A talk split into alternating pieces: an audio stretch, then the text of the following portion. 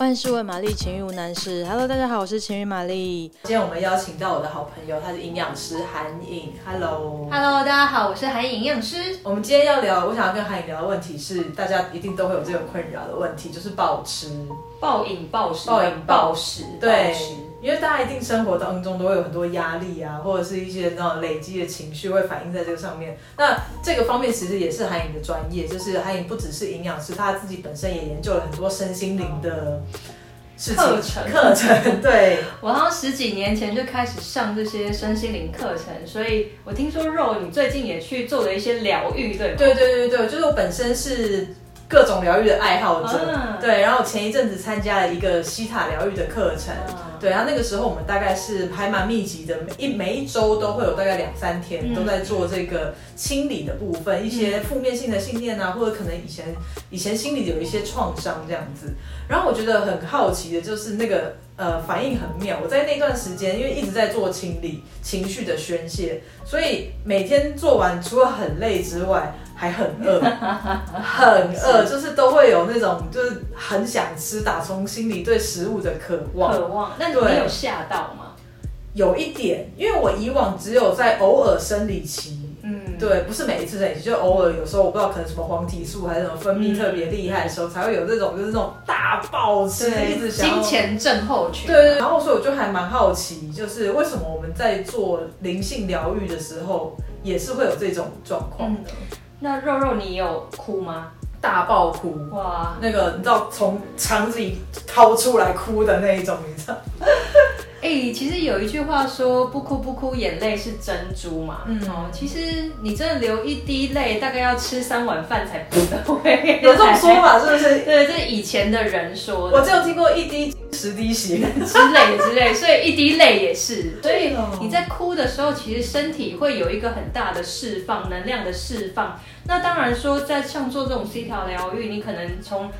很多去回回想到一些以前的事情啊，或者有些人在处理无意识啊、嗯、之类的部分，那你可能就会勾到很多情绪，不管是喜啊、怒啊、哀啊、乐。那有可能一开始先从悲伤的情绪，嗯、那当然有人是直接是愤怒，嗯、然后最后可能会去到甚至狂喜的部分。嗯、那这些不管你的七情六欲，我们都说这些东西其实它是很耗能量的。嗯、所以古人有时候会说什么要无欲无求啊，什么归。习养生啊之类，就是保持你的情绪的冷静。跟平静，对对对，那那时候你就当然就对食物比较没有这样的需要，嗯，所以我会建议，如果说你有在做这些疗愈的部分的话，那当然食物是要帮自己准备好的，一定的，因为你在哭的时候，哎，大家想一想，小孩不是常常哭完累了就睡，对，就想睡觉，或是就饿了嘛，嗯，所以那个是不要觉得这个东西觉得哦，我自己怎么了，突然暴食怪上身，没有，是的确。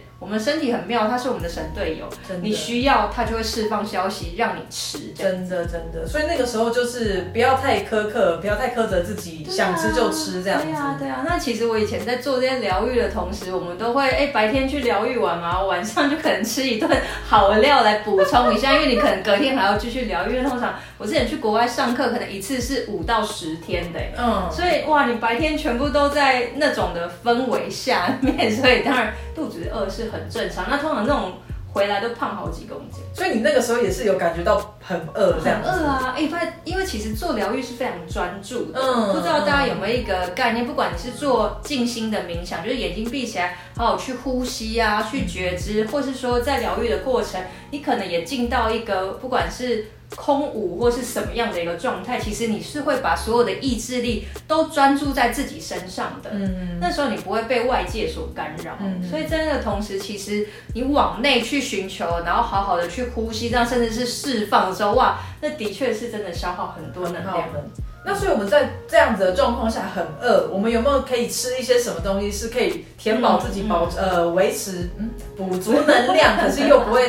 太太夸张，太夸张，对。我会建议大家，其实不管你是金钱症候群啊，或者做完疗愈很饿，或者是说你你正处在一种情绪压力的状态，我都会建议你要把你的甜食跟油炸物要稍微放下。嗯，因为其实我们在临床上看到很多女生哦，那或是男生他在。呃压力很大的时候，回去下意识的就是吃很多的油炸物，什么咸酥鸡啦、炸鸡排啦，对，呃或者素食店等等，然后甜食可能就会巧克力蛋糕、珍珠奶茶，哇，狂吃狂吃，吃完之后，哇，好像也没有真的满足，然后充满了罪恶感，嗯、隔天还很累。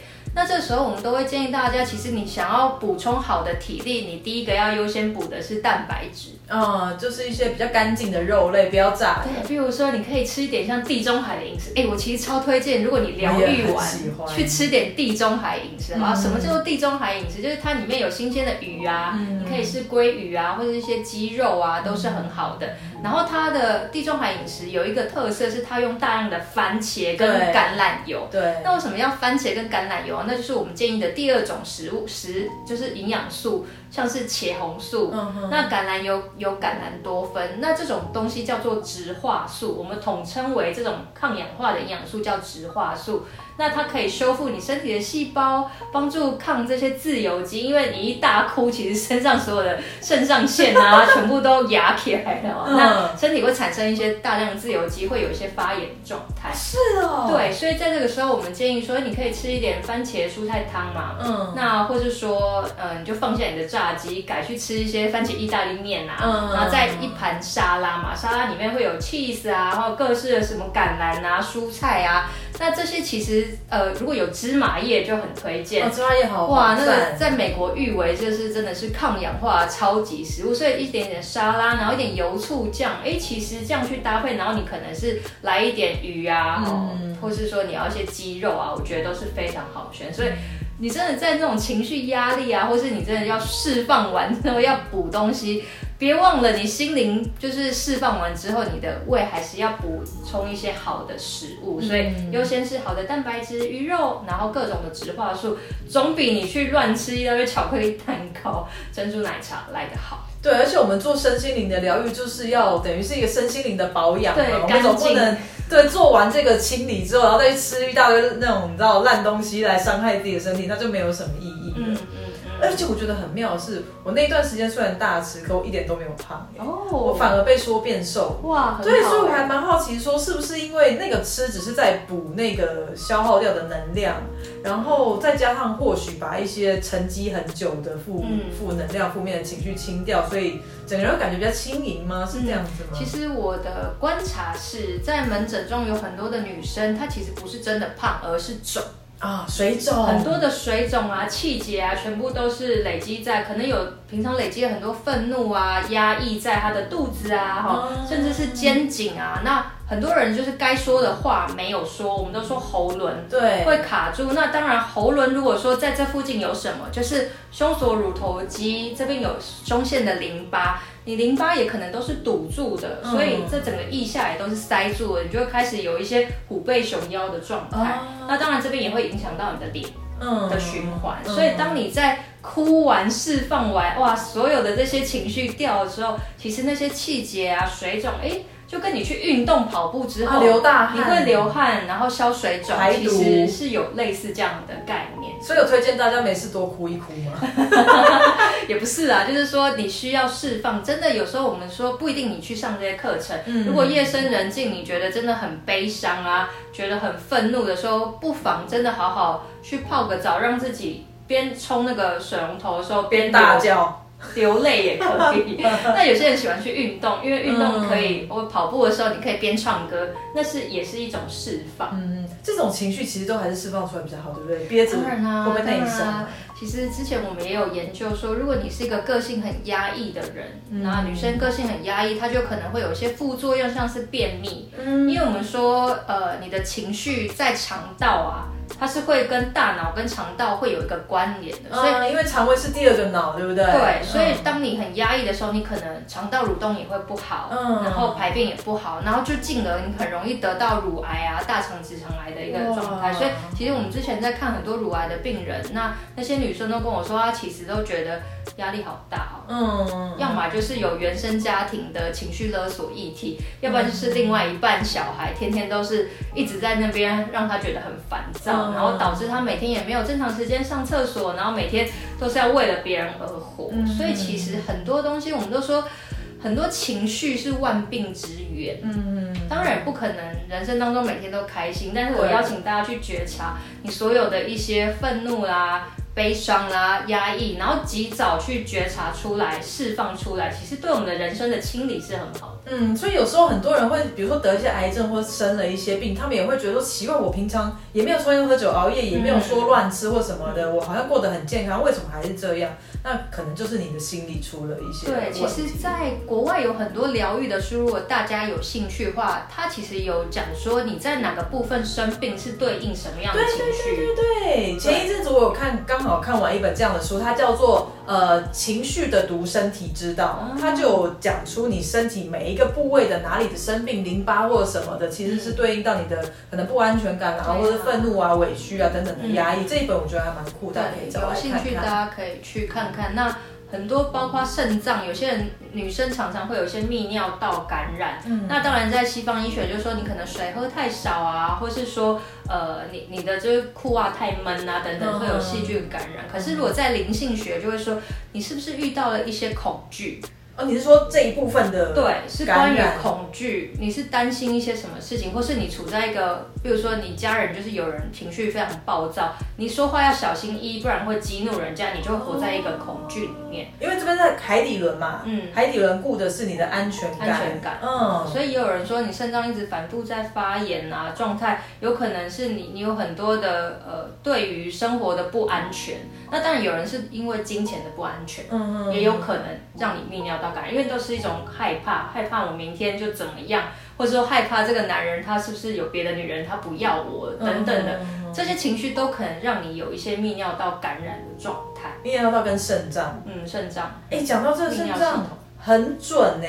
就是因为像我爸，他就是一个肾脏病患，哦，对，然后他已经是因为肾脏病患就要一直控制你的吃东西，嗯、对，你的很多东西要控制，嗯、对，然后他是呃有时候是那种不好的时候，是已经那个指数很高，接近要到洗肾的程度了，嗯、所以他现在就是要非常严密的控制。因为我当他女儿三十几年来，我这样的观察他下来，其实我觉得我发现就是说，他肾脏开始变得比较恶化的时候。我有观察出来，是他对于生活真的是比较没有安全感，比较有恐惧跟情绪压抑的时候。嗯，对，然后所以才发现，哎、欸，这个其实是真的有关系。嗯，而且我还发现，就是我爸他除了呃肾脏的问题之外，他也有一个暴吃的呃的坏习惯。哦，对，他就是从年轻的时候，就是吃东西都完全没有节制，而且在旁边人看来会觉得说。你有没有那么饿？会不会太夸张？就是有需要吃到那么多吗？嗯，对。然后也是因为我也是会跟他聊天，所以也知道说他从小就是过活在一个比较没有感安全感的家庭，可能爸爸常常不在，妈妈又要忙着照顾小孩，没有办法给他爱跟时间跟关注。然后再加上他长大之后，呃，可能就是对于小时候的那种不安全感，他一直需要我。我自己的感觉是，他会需要用食物来填补他自己的爱，跟他想要的抓住的一个安全感，还是什么的。其实这个真的会大家去觉察一下。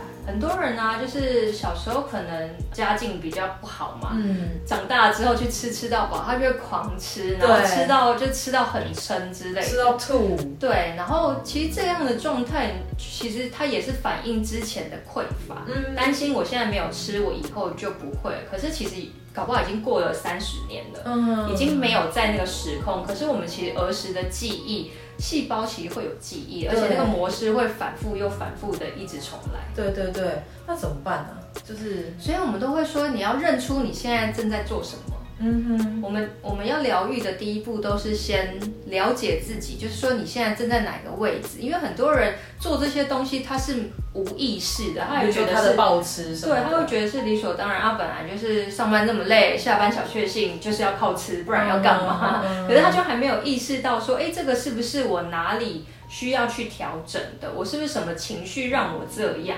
所以我们在临床上在做情绪暴食啊，哦，或是一些忧郁症暴食的这样的个案，就会请他稍微去回想一下，比如说你今天下班之后好想乱吃哦，嗯，那我们就去回想一下，哎，今天上班你有没有遇到什么样的压力？哦，那当然有很多人都会跟我说。啊，不就上班就是上班就是一个压力，就是一个压力就是一个压力。然后反正久了我也习惯了，长期也就是睡不饱嘛，嗯，每天都睡不着，睡不饱。那但是大家都这样，所以我也这样。可是他就忽略掉身体要给他的声音。可能你二十岁的时候是这样，别人都在熬夜，我也跟着熬夜。可是当你三十岁、四十岁了呢？你那个习惯还在在这边，因为你的信念还是说我就是要跟别人一样。但是你已经忽略我，其实身体的代谢已经下滑了，我的状态已经跟以前不同了。那在这个时候，你的身体其实是最爱我们的，身体是我们的神队友，它可以帮你应付一年两年。可是到了二三十年，其实再怎么厉害的也是会受不了。所以那时候你可能到了三四十岁就开始觉得，我怎么头发开始掉很多啊？然后下班之后，我可能又开始情绪暴食，然后发现我的腰围越来越粗等等的这些情形，然后就会来求诊。嗯，所以其实这些都是身体要告诉我们的一些讯息，你就要先自我觉察。哎，我为什么会想要补偿性的进食？嗯，如果我白天是很放松，比如说你六日其实也不会暴食，就只有某一天下班的时候是会想暴食，然后去回想才发现，哦，原来我固定礼拜一或者礼拜几。我有一个会议要开，嗯，然后每次开完会之后，我就会觉得啊，好累哦，我特别想要吃，所以我会鼓励大家去写饮食觉察日记，就是你会去看到，哎，我什么样的频率，什么时候好像特别想暴食。那一开始也有讲过说，像生理期前，对，女生在生理期前的确会有所谓的经前症候群，所以这是正常的，这是正常的，哎，可是就是时间的长短呐，嗯，一般来讲是可能三天吧，你可能快要来了，然后就觉得嗯。我好像开始水肿啊，我需要很多能量，因为你需要能量让这些子宫内膜剥落嘛。嗯，那当然你就会想要吃东西，正常。可是有人经前症候群是两个礼拜，哎、欸，我有时候会持续到两个礼拜，哎，我都会觉得说够了没，又停了没，我觉得好恐怖、哦。对，然后你会觉得为什么月经又晚来了？哎、欸，没有正常的时间来，因为就一直在经前症候群。嗯、那我们其实有咨询过一些减肥乱减肥的个案。她的月经长达半年都不来耶，哦，所以你就会一直这半年都在金钱症候群，你就会一直觉得很暴怒，一直觉得很胀，一直想要乱吃，然后又告诉自己要减肥，嗯，那就会造导致减肥绝对失败之外，你还会有可能有卵巢早衰，因为营养也不够嘛，然后掉头发。然后月经更不来的情形，嗯哼，所以如果真的要减肥，或者是说我我们平常就应该好好去关注自己的身体，求是啊是啊，寻求一些专业的帮助。然后我还会建议，就是你一定要找到可以舒压的方式哦，不要再只靠吃来舒压，好不好？其实我问了很多人，他们都说。就是上班那么累，不吃要干嘛？真的哎，哎，我发现我同事他每次就是说，比如今天要开会，他说不行，今天要点饮料，一定要定的，对，不然大家一定都会很常听到这一句嘛，就是礼拜五下班一定要去喝一杯之类的。其实没有什么一定要，没有，你的身体没有没有这个酒精，你活不下去。一定一定可以活得下去。对，只是你累积了一个礼拜的压力跟愤怒或者是什么的，你想要在周末都报复性的把喝醉喝回来，老子要。疯狂的放松什么的，对，可是其实也是没有必要的，这样反而伤害自己的身体。对，那我其实会觉得，你喜欢运动吗？我喜欢，运动是一个非常好的舒压的方式。那有很多女生她就会去上上拳击有氧啊，嗯、去跑跑步啊。嗯、那有些人有养宠物嘛，她就可能去遛狗啊，去跑跑干嘛？嗯、其实我觉得。都是很好，所以大家真的是情绪是需要释放，让你去找疗愈师，我也觉得是一个很好的方式。嗯，那如果像我刚刚讲到是那种家中的长辈，就是可能他小时候你知道经年累月的这一种累积压抑的情绪，嗯、然后长辈你又很难跟他讲说。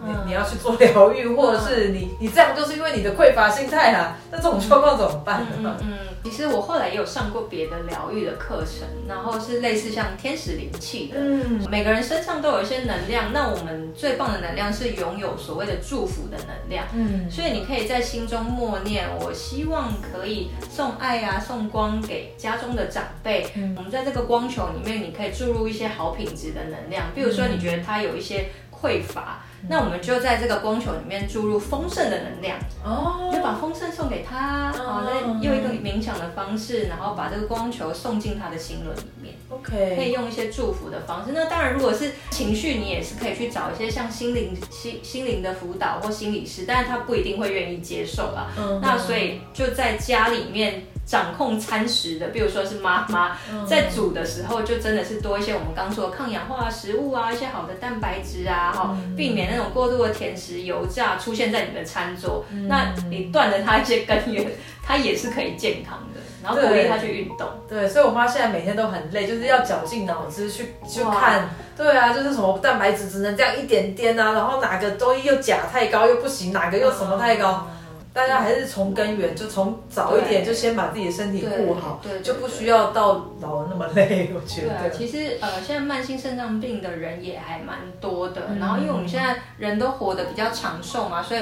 保养你的身体跟保养你的情绪，我都觉得它是很重要的，要并行。嗯、那所以如果是家中长辈，可以鼓励他，也可以去出外练练气功啊，嗯、跟一些他的同辈的人这样子，然后他们吃的可能相对比较健康，嗯、所以就不要再去过去的那些模式了。嗯，真的哎，你你刚刚讲到说，就是你在情绪放纵、没有压力的时候，真的会。不太需要要靠食物来填补你的空虚或不满。嗯、像我们那个时候，就是出呃，今年一月我们两个去土耳其，不是我们两个一起去，跟、嗯、我们两个同时都在土耳其，都在土耳其出现，对，很妙。就是那个时候，就是一个放假的心态啊。我有发现到很很很有趣的，就是我平常可能在在台湾，然后在工一般在工作的时候，可能晚上就睡不好，嗯、睡不太着，很难入睡。然后就需要睡很久来补充这个睡眠，不然就是起床之后还很累，然后吃东西可能会无意识的吃比较多一点，然后可能就偶尔会排便没有很顺。嗯嗯、可是我发现我到土耳其那时候就整个放松度假，我每天跟我说你睡超好，我睡超好 哎、欸，我竟然有办法每天大概十二点就睡，早上八点就起床，这、嗯、在台湾是不可能的。嗯、然后在那边。